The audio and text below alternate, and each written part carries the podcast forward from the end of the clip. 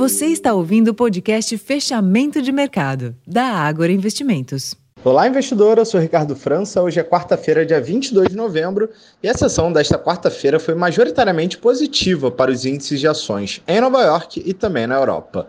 Novos dados econômicos nos Estados Unidos mostraram que a economia segue perdendo força neste quarto trimestre, além de terem indicado uma piora na confiança do consumidor americano, o que reforça a ideia de que o Fed, Banco Central do país, não subirá mais os juros por lá. Por outro lado, a pesquisa também mostrou que as expectativas para a inflação em 12 meses subiram de 4,2% em outubro a 4,5% em novembro, o que limitou o movimento de queda dos treasuries. No Brasil, em dia movimentado na pauta política do Congresso, investidores reagiram às declarações do, do, presidente do Banco Central, Roberto Campos Neto, indicando que o processo de queda da Selic terá continuidade nas próximas reuniões.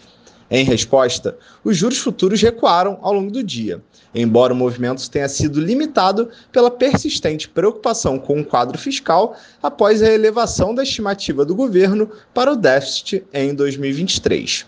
Na bolsa, o Ibovespa encerrou o dia em alta de 0,33%, voltando à casa dos 126 mil pontos, com giro financeiro movimentado de 27 bilhões de reais. Já no câmbio, o dólar fechou o dia praticamente estável, cotado aos R$ 4,90. Vale lembrar que amanhã, quinta-feira, é feriado de ação de graças nos Estados Unidos, o que deixará os mercados fechados por lá, possivelmente restringindo a liquidez nos negócios também aqui no Brasil. Esses foram os principais destaques dessa quarta. Eu vou ficando por aqui. Uma ótima noite e até amanhã.